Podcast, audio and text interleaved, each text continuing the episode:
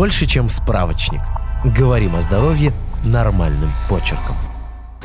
Татьяна Ивановна испытывает эпизодические боли в сердце. Возникают они внезапно. Она не стала откладывать в долгий ящик эту проблему и обратилась к врачу. Сделав ЭКГ, кардиолог не нашел отклонений, но отпустить Татьяну Ивановну с нерешенной проблемой он не смог. Тогда врач предложил женщине холтеровское мониторирование. Рассказываем, что это такое и при каких проблемах может быть эффективно.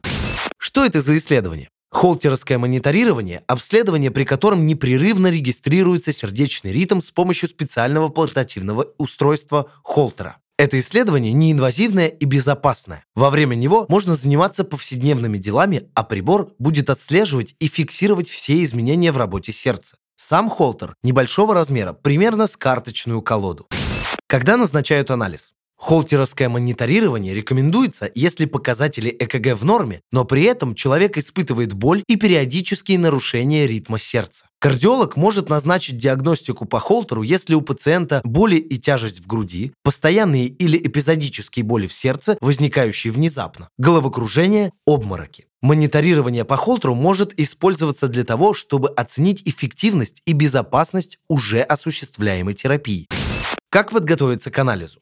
Условия для проведения холтеровского мониторирования. Мужчинам сбрить волосы на груди, чтобы запись ЭКГ была качественной, и не рекомендуется наносить на грудь лосьон или увлажняющий крем, так как это повлияет на крепление электродов. В остальном никакой специальной подготовки не требуется.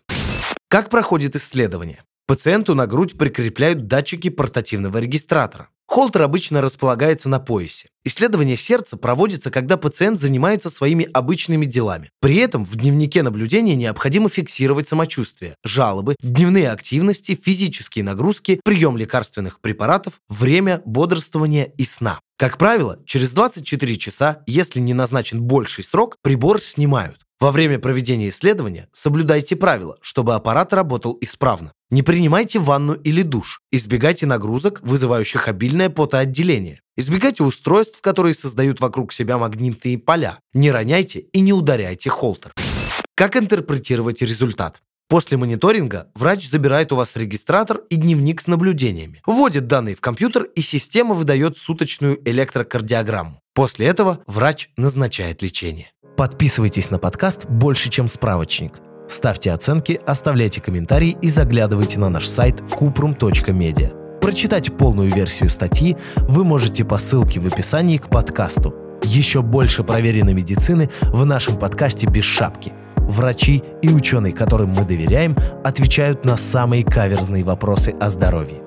До встречи!